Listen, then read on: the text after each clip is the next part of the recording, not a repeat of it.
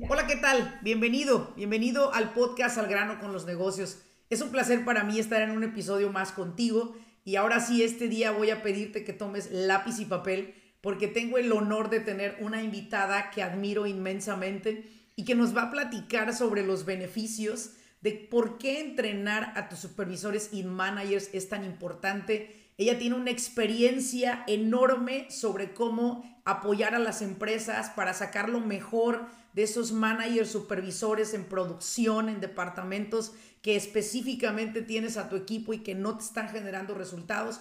Vamos a ver qué podemos hacer, así que prepárate, abróchate los cinturones porque arrancamos. Bienvenidos al grano con los negocios. Yo soy Laurelena Martínez, coach empresarial. Este espacio es para aquellos dueños de negocio que están buscando la manera de acelerar sus propios resultados. Desean aprender cómo tomar decisiones asertivas y con ello crear una mentalidad que apoye el desarrollo de sus negocios en el mundo moderno. Sin más ni más, arranquemos con nuestro siguiente episodio.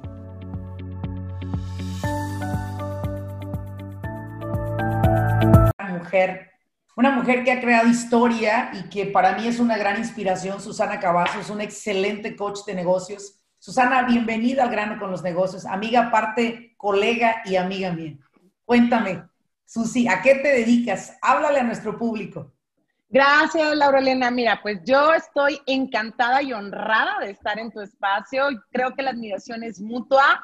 Yo soy Susana Cavazo, soy de Monterrey, Nuevo León, soy norteña soy directa y bueno, en Monterrey es una ciudad totalmente industrializada y allá se desayuna, se come y se cena negocios, industria, dinero, productividad, todo el tiempo. Entonces, desde muy pequeña me he enfocado a la parte industrial y mi pasión es ayudar a todos estos líderes, a estos managers, a estos supervisores a que saquen lo mejor de ellos para poder generar esa productividad que, necesitan las empresas. Soy mamá, eh, estoy casada, tengo un, un, hijo de 8 años y bueno, soy muy feliz haciendo lo que hago, que es ayudar a las personas a través de su liderazgo a generar productividad. Excelente. Y dime, ¿dónde te encuentras el día de hoy? ¿Dónde estás ahora? Bueno, yo vivo en la ciudad de Querétaro, en el centro de México, y hay un clima espectacular y es una ciudad maravillosa porque tiene un estilo de vida muy alto. Entonces, soy muy feliz aquí. Excelente, me encanta. Y sabes una cosa, eh, Susana, tú y yo hablábamos, eh, ahora sí que tras bambalinas antes de comenzar el podcast, de la importancia que es eh, las empresas para ti, para mí, de qué importante es ese legado que están dejando todos los dueños de negocio. Y eso es algo que de alguna manera yo lo he estado viendo, ¿no? No es emprender un negocio de algo, sacar un dinero, crear fortuna, sino estábamos hablando de lo que son las siete generaciones que vamos a impactar, que eso es como mi eslogan cuando yo hablo de los negocios. Eh, como consultora de empresas, me encanta aliarme con personas como tú que me permiten ver la otra parte que quizás yo no cubro en las empresas. Mi trabajo es directo con el CEO, mi trabajo es con la estrategia, mi trabajo es crear esas proyecciones que ellos están buscando y, crear juntos ese puente para lograrlo. Sin embargo, una de las cosas que encontré fue la necesidad de tener un equipo. Te lo voy a compartir yo, mi punto de vista de por qué te invité a este podcast, por qué quiero que estés conmigo y por qué quiero que tú me agregues este valor. Mira, en una ocasión, estando con uno de mis clientes, me di cuenta de lo siguiente. Mi cliente y yo, como, sé, como CEO de la empresa, teníamos el CEO, el CFO, que es el, departamento de finanzas, teníamos el equipo, en esa ocasión recuerdo, el equipo de ventas con nosotros. No, qué chingón, teníamos unos, unas reuniones súper espectaculares.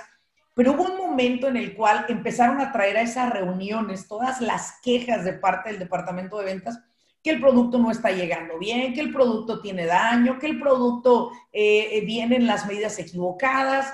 Empecé a hablar con el departamento de finanzas. Estamos teniendo eh, altos gastos en regreso de producto, en garantías. Entonces, por un momento recuerdo que yo me puse de pie en esa mesa redonda, en ese conference room, y yo recuerdo que yo hice esto. Pegué las manos a esa mesa, muy hermosa, por cierto, Y le dije a mi jefe, en ese entonces, yo, yo le llamo mis jefes a mis clientes, le dije a mi jefe, jefe, estamos orinando en ollas equivocadas. Le dije, mire jefe, no importa cuánta, cuánto desarrollo de métricas, sistemas usted y yo podamos crear acá. No importa cuánto entrenamiento le da al equipo de ventas, no importa cuántas ventas me logren meter cada mes en el, en el, en el, en el funnel que nosotros tenemos. No importa si su empresa la llevo de 1 a 1.5 millones de dólares en seis meses en ventas, es que eso no es lo importante. Porque a mí me está subiendo el costo de operación en daños, en no entrenar a mi equipo, en faltas de los empleados al trabajo, en valerles madre el trabajo que están haciendo, porque no están entrenados. Entonces el jefe me dijo, ¿y qué propones? Y dije, mira, propongo que estoy sentada de antemano, la primera que estoy sentada en la mesa equivocada, cabrón. Digo, ¿cómo que equivocada? Sí, es que yo tendría que estar sentada con los de abajo, porque yo empecé por la rama, Susana. Tenía que haber empezado por la raíz. Es ahí donde viene el invitarte a ti a ser parte de mi red de entrenadores, tal cual lo digo y lo voy a hacer oficial. Porque yo encontré que no ir a la raíz, que era mi gente que estaba trabajando, que estaba operando, que estaba desmotivada, que no tenía entrenamiento, no estaba capacitado. Aquí entraban a trabajar y nomás es así como que, órale, copiale al otro, ahí ves cómo lo hace y tú, haz, y más te vale que lo hagas bien, cabrón, si no te corro. Susana, ¿estarás de acuerdo que yo entré a esa empresa por la puerta equivocada? Totalmente, totalmente. Tú, quiero que tú me compartas, primero que nada, ¿cuáles han sido alguna, una o dos experiencias que tú has vivido y qué es lo que has encontrado de por qué es tan importante entrenar esto que llaman en México mandos medios, mandos bajos? O sea, empleados, supervisores, managers. ¿Sí? Sí, claro. Bueno, hay que partir primero y yo les quiero compartir a toda tu audiencia que los negocios crecen a través de su gente a través de la gente crecen los negocios. Entonces, como dices tú, podemos tener métricas, podemos tener muchísimas cosas, pero si realmente no te enfocas en la gente, no vas a poder alcanzar los números que tú quieres como empresa. Entonces, desde que platico yo con el CEO, vicepresidente, director, el problema principal es que no atienden a los mandos medios, a los managers o a los supervisores. Entonces, ¿qué pasa, Laura? que todo el mensaje se queda arriba y no cae en cascada. Entonces, mientras el vicepresidente está pensando en una estrategia mamalona, como decimos allá en mi pueblo, ¿verdad? Y no sabe cómo transmitirla y no sabe cómo dar el mensaje a la gente, que son los supervisores, ahí es donde se va toda la productividad. Por eso es tan importante, y yo les digo a todos los líderes, enfócate en las personas porque las personas son las que te van a dar los resultados que tú estás necesitando para el negocio.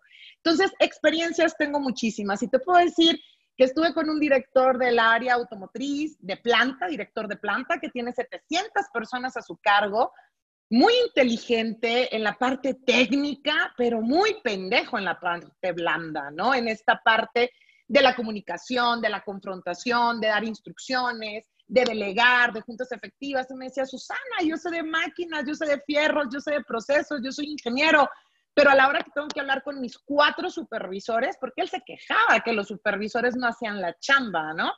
Dijo, pero a la hora que tengo que hablar con mis supervisores, me encabrona que me manden un mensaje a las dos de la mañana y que no sepan resolver un problema y que yo, siendo el director de planta, me tenga que levantar de la cama, ir a la planta y resolverlo. Digo, claro, güey, y yo te hago una pregunta cuánto te has preocupado por capacitar a tus supervisores. Exactamente.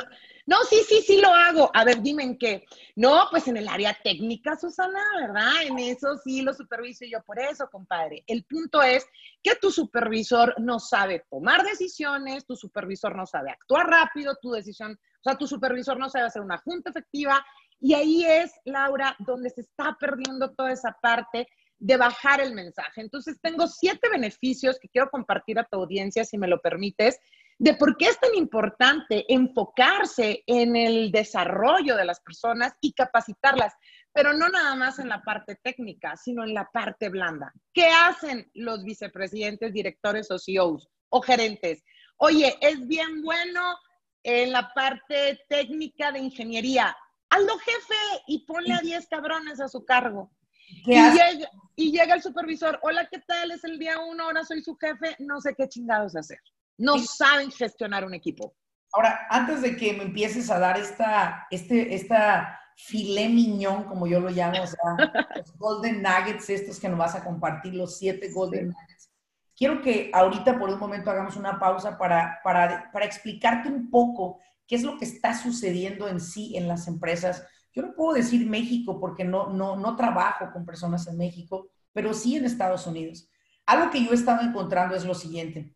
Estamos básicamente desechando buen material humano. Te voy a explicar, porque tú como experta me vas a poder apoyar en esto y yo sé que tú lo ves. Mira, yo he estado observando que si una, una empresa tiene un empleado que es un cabrón para hacer su trabajo, es buenísimo, es, es habilidoso, es, sabe la parte técnica, pero el cabrón tiene un problemita, pero cosa de nada, mira, ahí te va, le gusta llegar tarde, de repente hoy dice no voy a trabajar y no va, y eso en las empresas lo primero que hacen es decir, ¿sabes qué?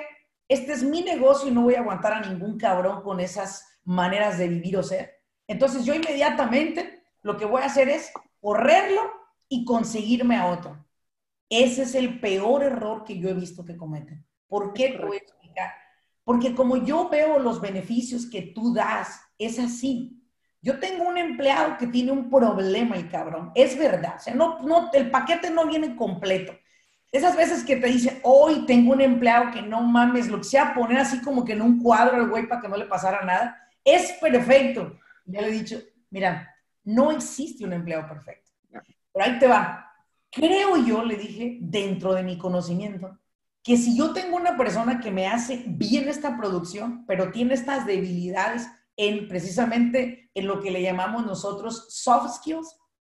¿Qué te parece si le ponemos un cabrón que las pueda potenciar?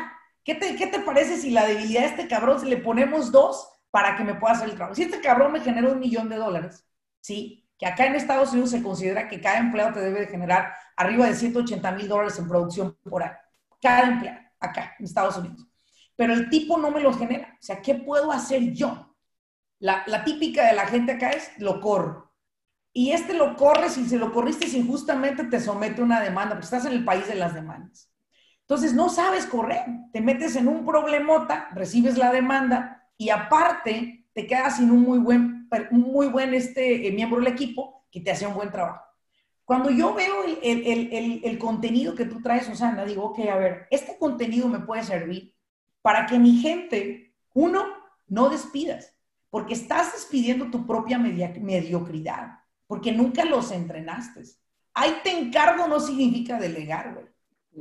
Y, yo, creo, yo, yo creo que todo lo que tú nos vas a dar hoy, quiero que los que lo estén escuchando inmediatamente tomen una acción inmediata, porque aparte Susana no es como que se dedica a regalar su conocimiento, pero lo va a hacer con nosotros. ¿Por qué? Porque ella quiere despertar esa conciencia en nosotros y decir, ¿sabes qué, Laura? Es verdad, ya no queremos reciclar empleados queremos mantener un equipo fuerte, poderoso que nos genere resultados. A ver, vamos a ver el primer beneficio. Cuéntame. Bueno, antes de ese beneficio te quiero platicar la historia de la bestia, porque en Estados Unidos pasa exactamente lo mismo en México, es exactamente igual. Y yo le llamo arrogancia laboral. O sea, tenemos muchos talentos que son súper chingones, que son súper buenos en eso, pero tienen mucha arrogancia. Entonces, por eso le llamo arrogancia técnica. Y te voy a platicar la historia de la bestia. No sé si pueda decir empresas porque no lo hago por confidencialidad, pero es una empresa que es ah, de Estados Unidos. El grano con los negocios es el grano con los negocios. Bueno, para, para mantener la identidad de esta persona en secreto. Pero bueno, X, ellos hacen pinches cajones para refrigeradores eh, en Monterrey, es una maquila de Estados Unidos y todo. El caso es que me habla el director general de la planta y me dice, Susana, tengo un problema. En mi staff tengo al ingeniero de calidad, que es el mejor de la zona, el mejor que hay, pero es un nefasto, es tóxico, es negativo, nunca quiere cooperar, nunca quiere que implementemos cosas nuevas, y en cada junta que tengo es súper mamón y no sé qué hacer, Susana. O lo despido o ¿crees que haya salvación o transformación en él? Le dije, no, pues espérame, compadre, déjame veo. Primer sesión con la bestia, todo mundo le puso la bestia en la empresa, ¿no? Que es algo que me he topado mucho aquí en México, donde no está padre que te pongan ese tipo de apodos porque finalmente es bullying laboral, pero bueno, también te lo ganaste a pulso, ¿verdad? primer sesión con la bestia, le dije, déjame ver qué puedo hacer. Llego, entro a su oficina y el güey me dice, ya sé que me van a correr, por eso estás aquí. Dice que me quieres dar coaching, dice que soy, que no valgo madre, que no sé, una actitud nefasta. Le dije, mira, compadre, bien sencillo. Sí, te van a correr, efectivamente, qué bueno que ya lo sepas. Yo vengo a ayudarte y a ver si es posible que transformes tu liderazgo si es que quieres seguir dándole de comer a tu familia. Si no te interesa, tengo una fila de 10 cabrones que sí quieren trabajar conmigo. Y la bestia abre los ojos y me dice, Susana, eso es lo que esperaba de ti. Directo, ¿sabes qué? No sé cómo hacerlo. No sé cómo ajustar mi liderazgo, no sé cómo transmitir mis conocimientos a, mi gente, a mi equipo, con decirte que cuando llego a mi casa, mi actividad es ver las estrellas porque ni siquiera me puedo comunicar con mi familia, con mis hijos. Ahí se me puso la piel chinita y dije, no, o sea, si no puede comunicar sus conocimientos con su equipo y no puede tener un diálogo con sus hijos eh, y se pone a ver las estrellas porque nadie le entiende, ¿verdad? tenemos una situación que resolver. Entonces él accede a trabajar conmigo y para no hacerte la historia tan larga, tiene una transformación tan bonita. ¿Por qué? Porque aprende a compartir conocimientos, desarrolla a la gente, bueno, todo un rollo que la líder de producción, la sindicalizada, no sé cómo le digan en Estados Unidos, la que lleva el pinche pandero, la que mueve todo lo de producción, llega y le dice, ingeniero, no sé qué está haciendo, pero lo único que le quiero decir es que es un placer trabajar para usted y si es necesario venir sábado y domingo, lo vamos a hacer porque estamos muy contentos con su trato. Wow. Y esa fue la transformación. ¿Cuál es el problema, Laura, de lo que tú hablas? Que los directores no se toman el tiempo de analizar, no se toman el tiempo de generar recursos para ayudar a esa persona y ni siquiera se ponen un tiempo de decir, bueno, vamos a poner a capacitación a este elemento o este talento que es muy bueno, démosle tres meses y si no hay una transformación, tomamos una decisión de que ya no está en la empresa. Pero este ejemplo de la bestia, hay muchas bestias en la industria que, que, no, que, no, que te dicen, sé que tengo un problema, pero no sé cómo resolverlo, ayúdame, no sé cómo hacerlo. Y ahí es donde entra toda esta parte. Entonces, al final de todo esto me dice, Susi, gracias, ya puedo platicar con mis hijos. Susi, gracias, puedo negociar con mi esposa. Necesitaba esas técnicas o esas herramientas de comunicación efectiva. Entonces, la historia de la bestia es una historia que todo mundo tiene bestias en su empresa. Voy a hacer una pausa contigo aquí porque esto es muy importante. Mira, tú dices, eh, voy a creer que el, que el coordinador de producción no lo notaba, voy a creer que el CEO no lo veía, o sea, puta, ayuden a su gente. Bueno, mira, te voy a decir algo. Yo he trabajado toda mi vida con CEOs, con dueños de empresa, con emprendedores, eh, cabeza de empresa. Y quiero decirte una cosa, igualmente sus soft skills de ellos, su liderazgo es muy pobre. O sea, dicho de otra manera, ¿cómo te voy a servir agua de una botella vacía? ¿Cómo te voy a compartir algo si no lo tengo? Entonces, ahí es donde a través de este podcast te hablamos a ti, dueño de empresa. Tú no te preocupes, cabrón, por aprender todo lo que nosotros sabemos. Tú solo contrata nuestros servicios y nosotros vamos a estar al rescate ahí. Aquí la arrogancia también es de parte de ustedes como dueños de negocio o, emprendedores que creen que la saben todas. Son como unos pinches todólogos, expertos en toda la materia y acaban por hacer mi mierda con cada uno de los departamentos. Quieren hacer su pinche contabilidad habiendo tantos pinches buenos contadores dispuestos a ayudar. ¿Quieres hacer todo el, llevar el departamento de recursos humanos que, que, que realmente no eres experto en esa madre? Coaches, como en el caso de Susana, que se dedica a ofrecer este tipo de entrenamientos, ¿sí? Que Susana se dedica a aportarle valor a este tipo de empresas y que sobre todo ustedes no tendrían que pasar esos dolores de cabeza para encontrar una persona que les pueda ayudar. Habemos tantas personas disponibles. Susana, eh, te me fuiste por un segundo, pero ya regresaste. No worries. Entonces, continúe hablando acerca de la importancia de ver personas profesionales como tú de darles la oportunidad a personas que puedan entrenar su personal y que ellos sigan produciendo nuevos clientes, produciendo nuevos productos, ideas, desarrollando conceptos y déjanos la parte a nosotros que nosotros hacemos, ¿no? Deja de ser todólogo, ¿no? Ahora, Susi, vamos a comenzar eh, con el primer punto importante que tú nos vas a compartir el día de hoy. Dale con todo.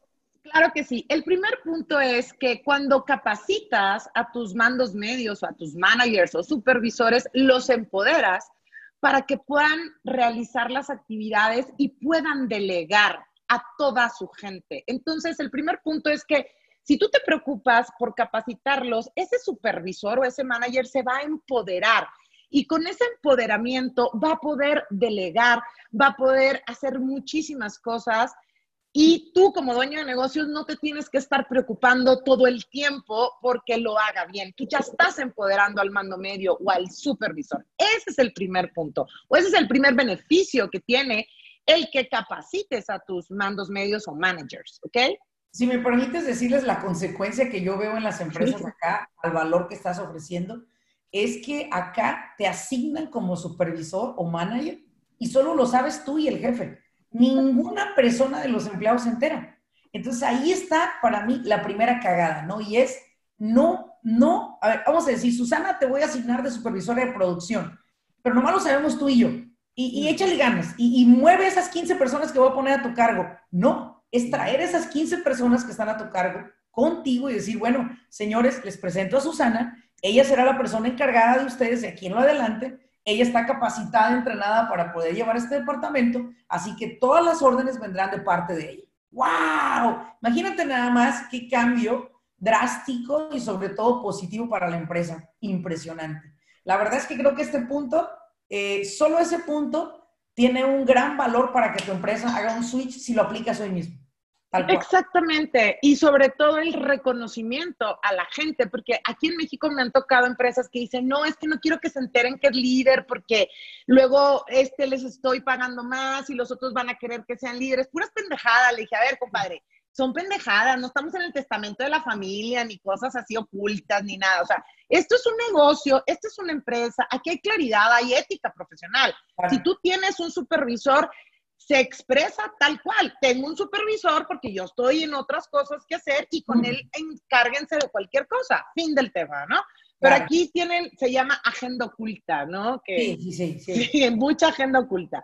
Pero bueno, el segundo, el segundo es, si tú capacitas a tus mandos medios, a tus managers, tienen la capacidad de resolver problemas les estás dando la habilidad para resolver problemas, para eso están ahí.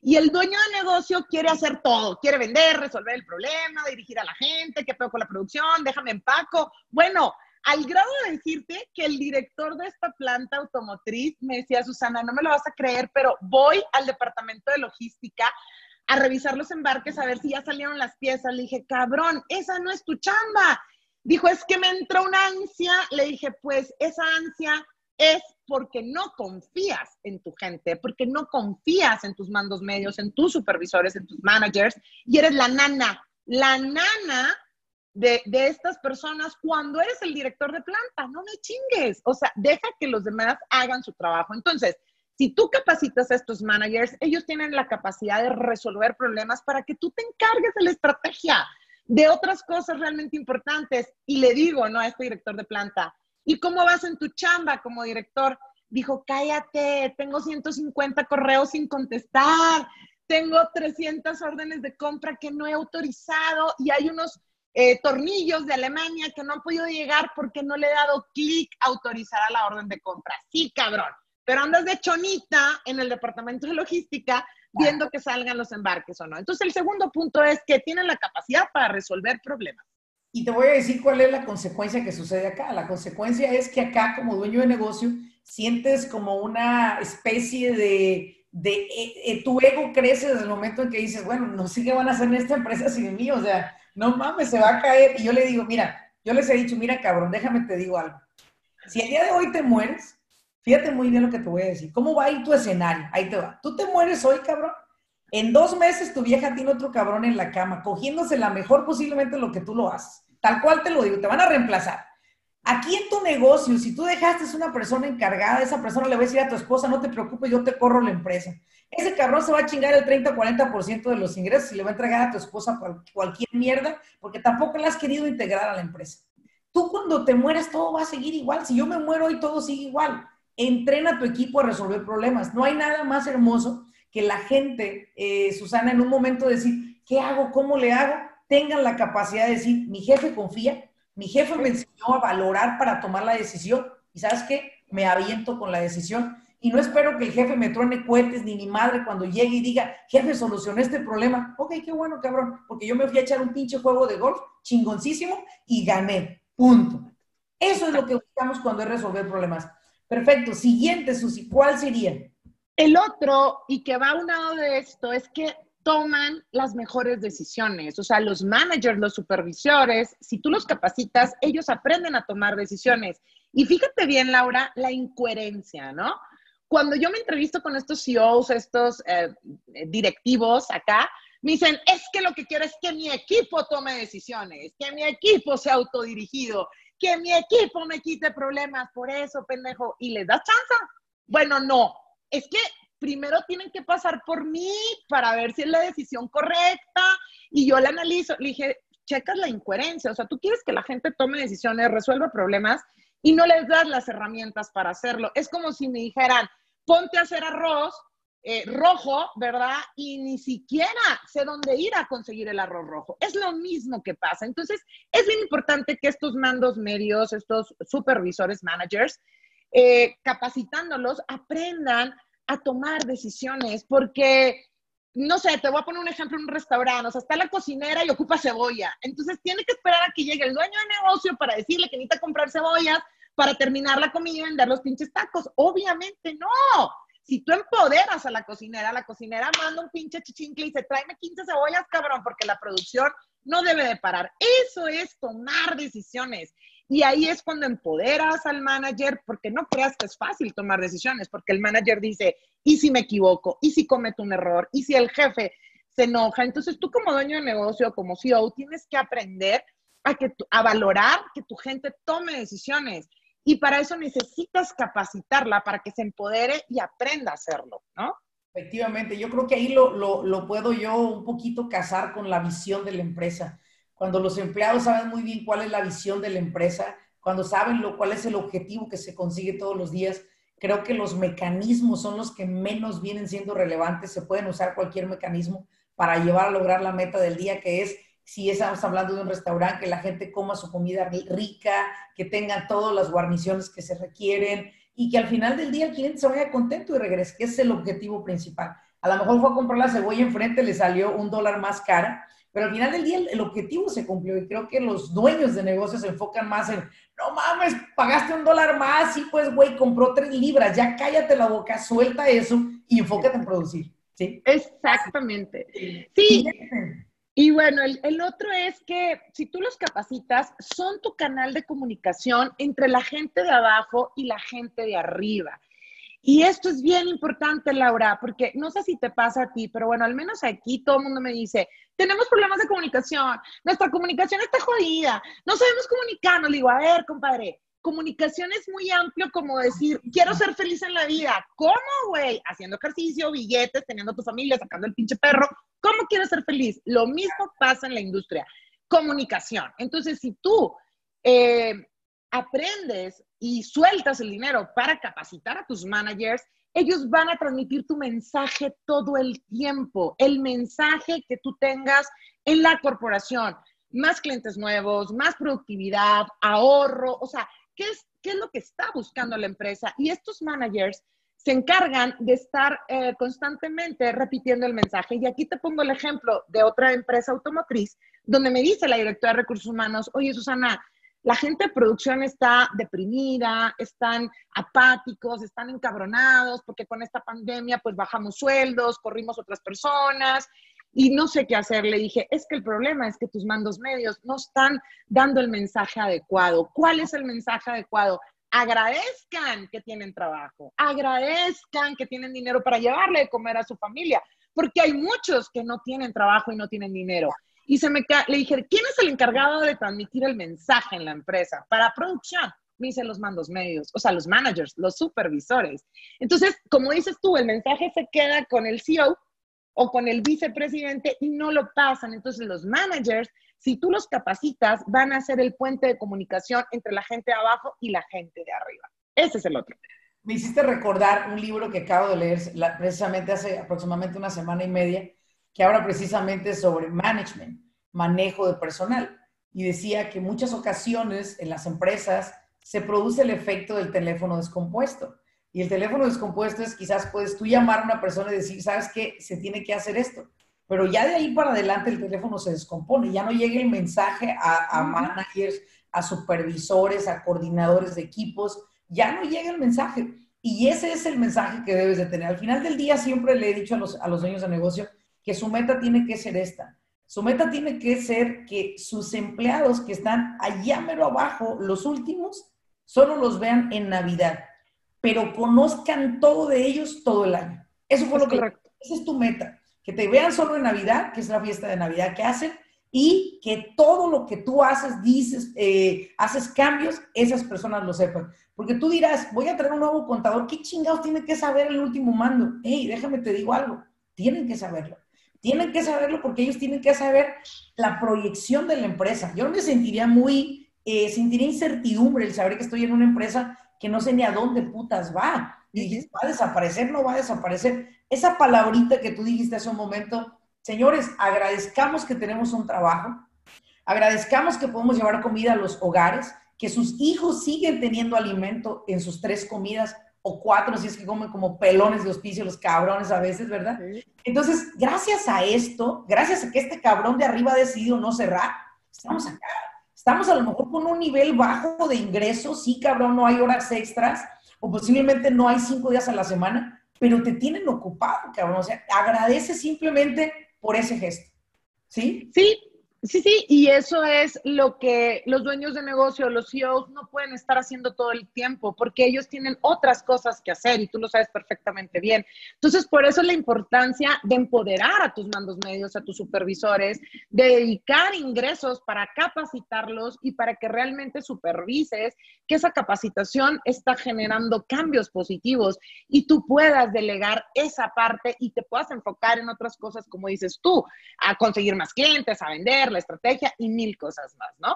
Antes de y el, con el siguiente, quiero nada más hacer una pausa porque creo que es muy importante tanto para México, si lo van a escuchar, como Estados Unidos. Eh, una de las cosas en las cuales yo me, me, he preparado bastante y conozco eh, lo necesario para poderte decir esto, es que tanto la Secretaría de Hacienda en México, ¿sí? Como en Estados Unidos el IRS, ¿verdad? Ambos tienen ciertos créditos que anualmente le entregan a las empresas. Por decir, si mi empresa genera un millón de dólares, yo tengo un 5% de ese millón de dólares para asignar a entrenamientos de mi equipo y mi personal. Ese es, una, ese es, voy a decir, un crédito que hoy en día, Susana, es muy curioso que un porcentaje de arriba del 95% de empresas, te lo digo porque auditores del IRS me han, me han asesorado, personas no lo utilizan. O sea, no lo utilizan y tienen que pagar impuestos sobre el ingreso que obtuvieron. Y yo digo, no, tienes que utilizar ese crédito. Haz de cuenta, si tú gastaste 5 mil dólares, tienes un crédito de 10 mil, te lo dan al 100%.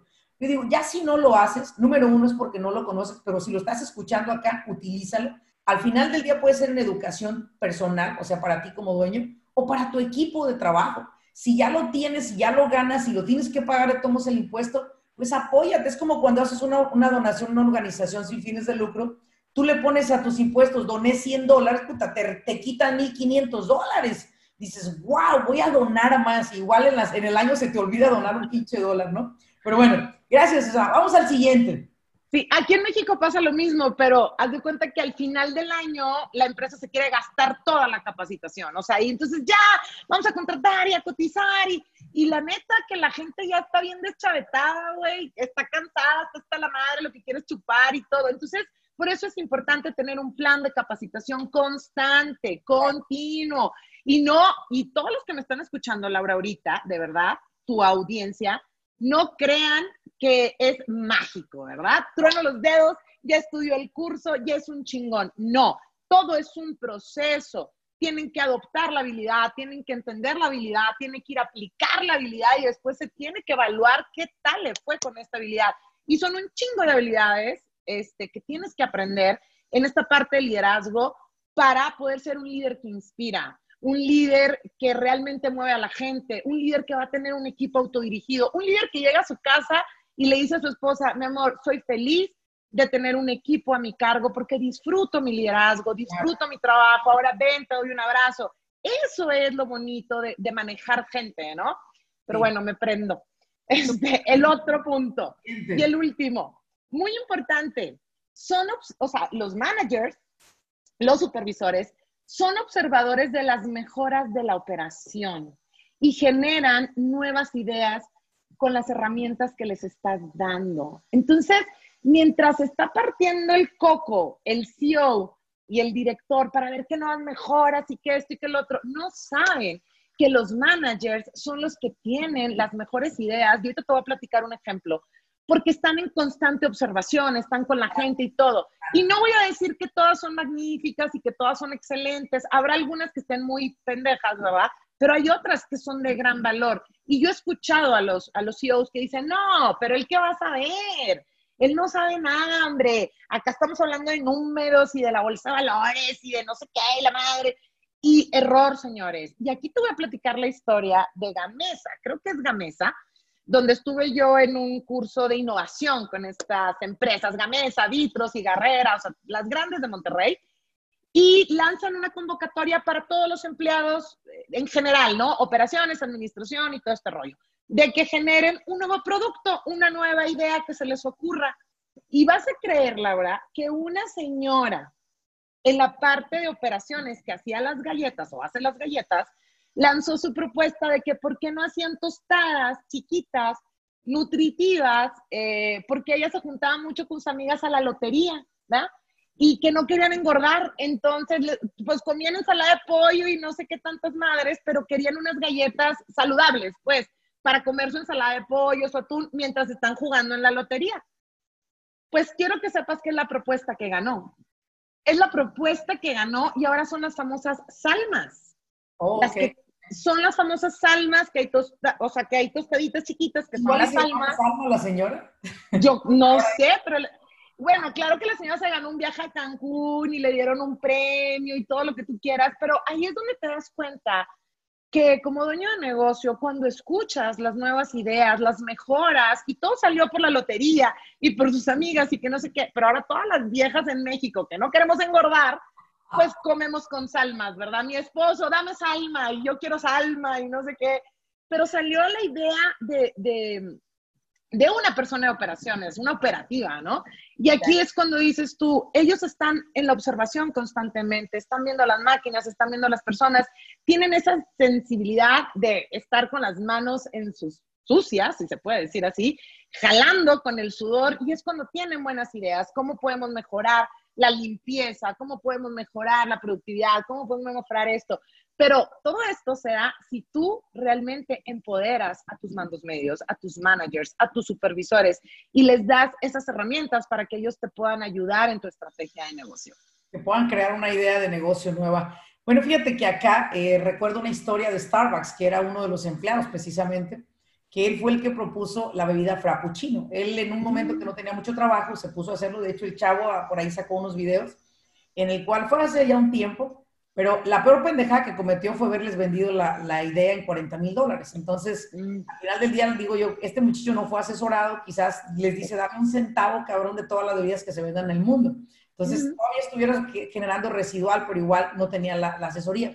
Yo estoy de acuerdo contigo en esto de desatar, desatar totalmente la creatividad de, de, de un empleado, pero darle el permiso, darle el permiso de decir que colabora con nosotros, Creo que las ideas de ustedes son diferentes a las nuestras. Nosotros podemos estudiar, traer un pinche mercadólogo que nos hable de números, de gráficas y la chingada, pero al final del día, los que se están embarrando las manos todos los días son los que te pueden decir cómo mejorar un proceso, los que te pueden decir cómo mejorar un producto, o los que te pueden decir cómo elevar de estándar el producto para otro tipo de mercado, ¿no? Para otro tipo de consumidores. Y creo que es ahí donde reside eh, este liderazgo que todos estamos buscando de parte de nuestros empleados o colaboradores, Si tu empresa es de uno a cinco empleados, igual tú requieres empezar a entrenar, porque esas, esos otros cuatro empleados aparte de ti, porque tú inicias haciendo como que un poco de todo, ahí es donde tú tienes que entrenarlos, porque son las personas que pueden ir contigo en este progreso de tu empresa y eventualmente ser mi supervisor, mi manager, mi coordinador, mi chief financial. Tú puedes poner a la persona donde tú quieras, pero tienes que entrenarlos para que las personas lleguen. Ahora, si eres una, una, empresa que llamo yo mediana, que es ya de, de, de cinco, de seis, emplea, de seis empleados hasta 25 empleados, pues estás hablando que con más razón tienes que preparar tu empresa.